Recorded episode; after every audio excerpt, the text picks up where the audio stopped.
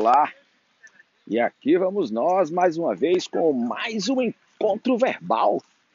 E hoje, para colocar um pouco a resenha toda em dia, eu tinha feito aquele, aquela última gravação em dezembro, mas eu acho que vai caber aí para a gente colocar aí um momento parcial, né, do que, que nós estamos vivendo aí nessa agonia de 2021, né?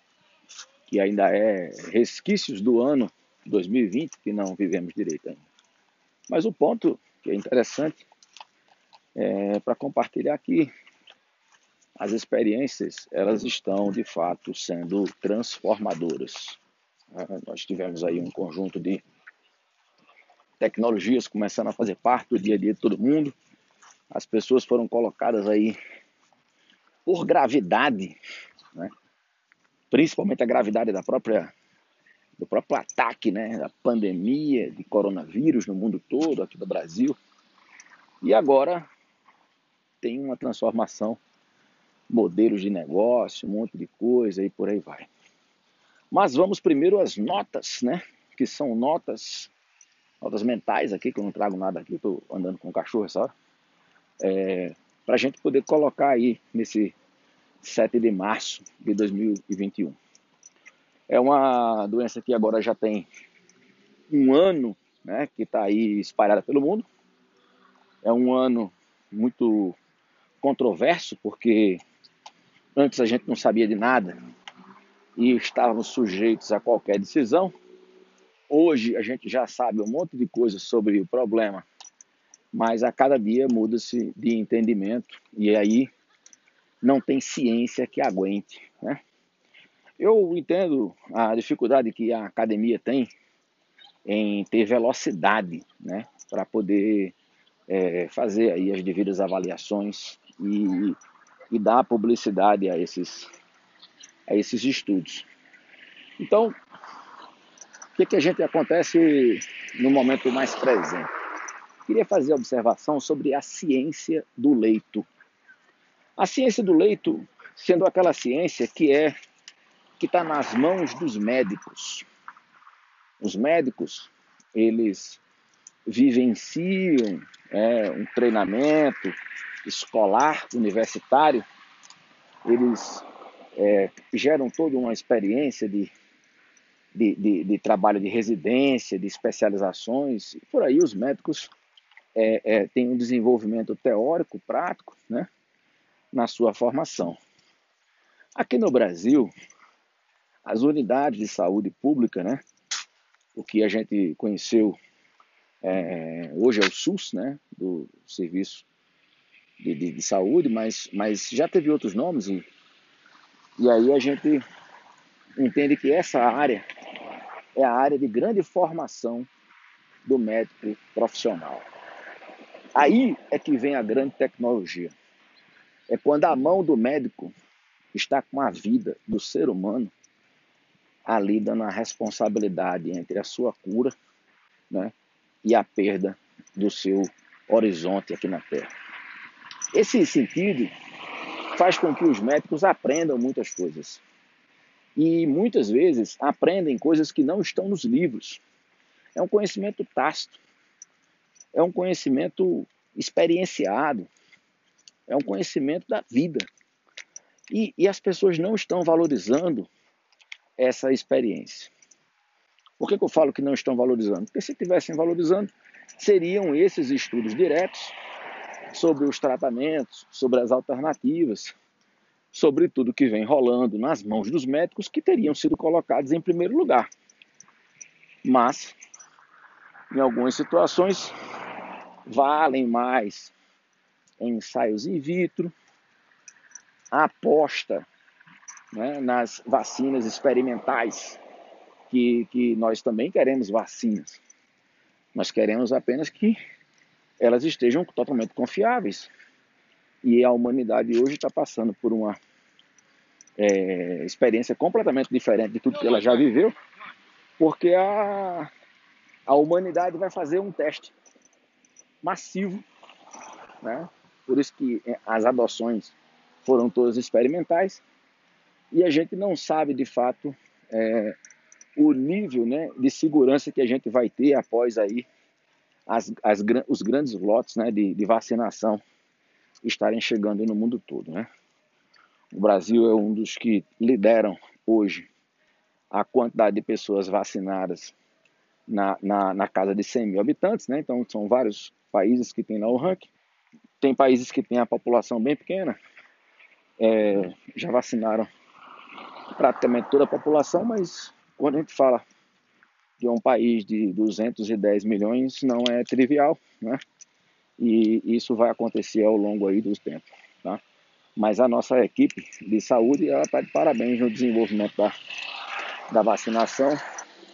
É um, um trabalho aí que já também teve muitas controvérsias e, e, e, a gente sabe que ele vai ser mais ou menos efetivo ainda, dependendo dos testes que estão sendo feitos até porque as vacinas que são é, que, que, estão né, em teste nessa fase, elas contemplam é, é, coronavírus de, de março, né, de, de, de maio, de abril, e já se viu claramente de que há transformações aí, mutações do, do vírus que, que se traduzem em novas cepas e isso está acontecendo em vários lugares do planeta.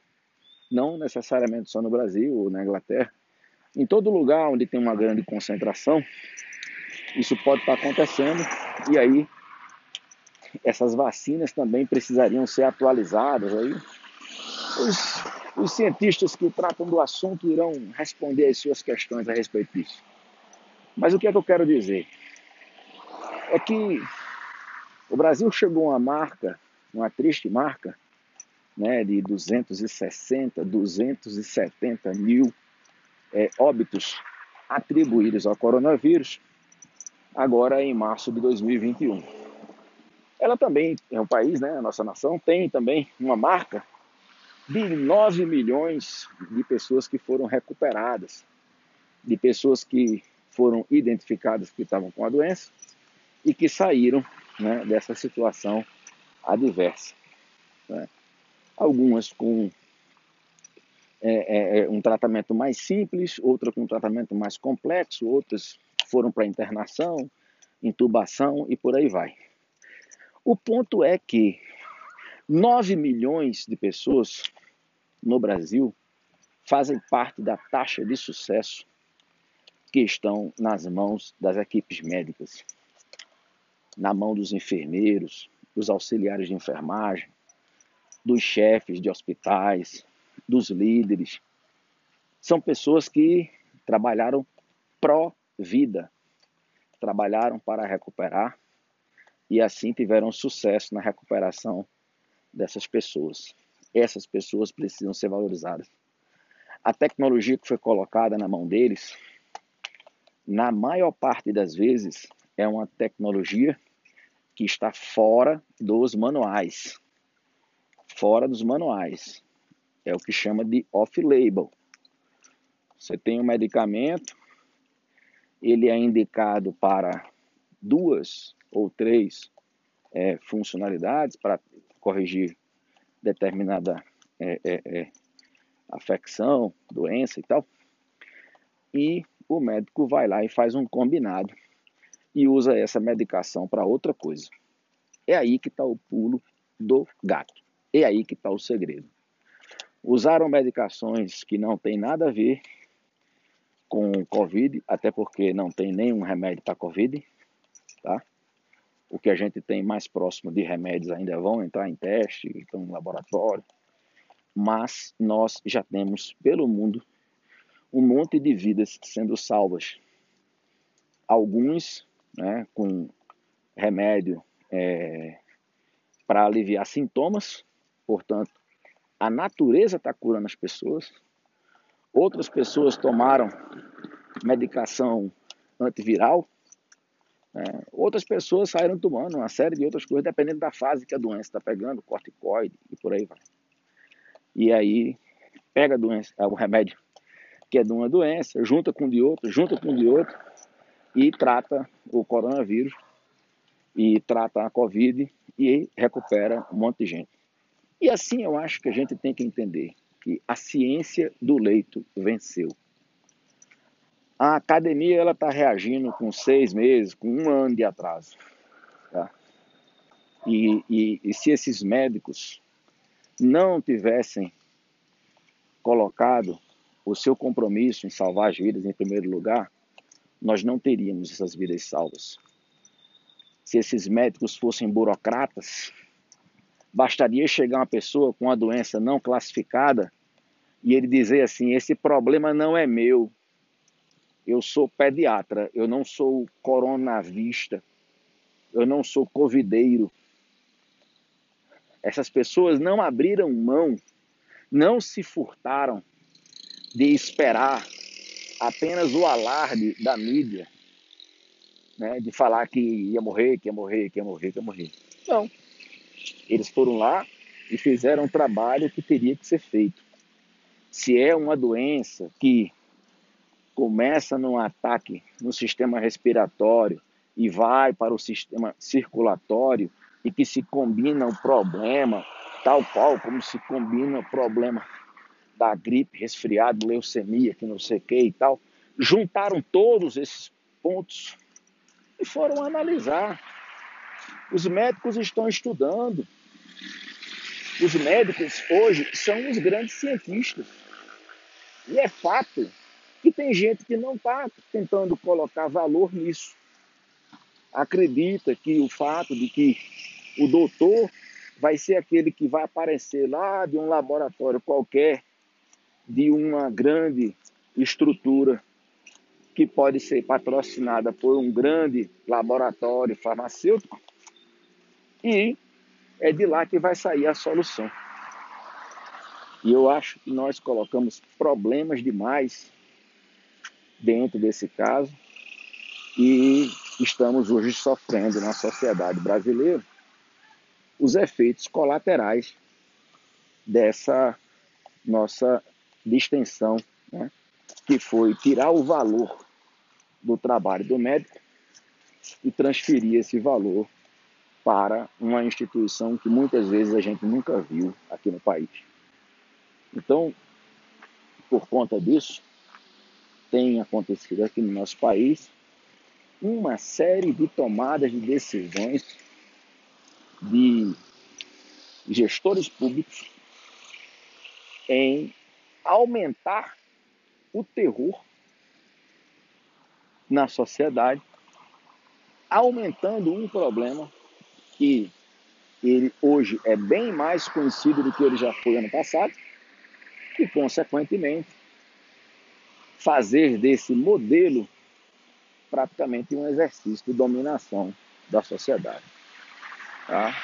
Cabe um, uma parte de que a quem interessa, até pode caber, mas eu não vou fazer isso aqui agora não. Cada um vai tirar suas conclusões a quem interessa. Mas o fato é que hoje o coronavírus ele passou a ser um vírus que ele não está tirando apenas as vidas daquelas pessoas que não sobreviveram ao seu ataque físico. Ele é um vírus que está causando um problema nas pessoas que estão de pé. É um vírus que tem roubado a liberdade das pessoas. Agora, mais recentemente, pareceu que a definição de essencial nos dias do brasileiro, aonde o governo vai dizer que de fato é essencial e os supermercados irão vender apenas o que é essencial. As cidades ficarão bloqueadas à noite, num sistema de confinamento, aonde eu transformo a cidade praticamente num, numa grande prisão. É. é lógico que isso não vale para todo mundo. Tem pessoas ligadas aí no mundo é, político que fazem grandes festas nesse período, contratam bandas nesse período, tá? Ou seja, a lei não vale para todo mundo. E se eu crio uma lei e ela vale para umas pessoas, mas ela não vale para quem cria a lei, significa que nós não estamos mais dentro de um modelo de regime, né, regime republicano, democrático, o qual a maioria de nós achava que vivia. Tá? É, um, é um ponto de reflexão, porque nesse exato momento, já pode ter passado um dia, dois, dez, alguns meses que eu publiquei esse áudio. Nesse exato momento vai ser possível observar para entender se nós estamos ou não estamos vivendo um período de transformação do nosso regime. Daí é só observar da onde veio o vírus. Quem foi que ganhou dinheiro nesse processo? Quem foi que perdeu? Essa análise, ela hoje oferece algumas respostas. É claro que elas podem mudar, podem ficar mais vagas, mas o fato é que, mais uma vez, a humanidade vai para as mãos dos médicos. Porque os médicos, se salvarem as pessoas, não justifica o terror que nós estamos vivendo. Não justifica fechar cidades. Não justifica limitar horários para viver. Os médicos podem mudar o modelo.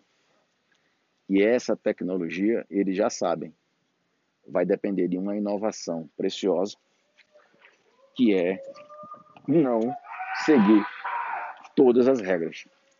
Porque algumas regras se parecem como leis injustas. E, em palavras de Martin Luther King, as leis, sendo injustas, elas pedem para não serem seguidas. Tá? Essa vai ser a grande revolução que nos aguarda aí, porque se a gente for viver completamente dentro das regras, podemos sim estarmos caminhando para o nosso fim se a gente conseguir quebrar algumas regras, nós podemos ter uma chance de viver um futuro melhor. Ficamos por aqui. Valeu!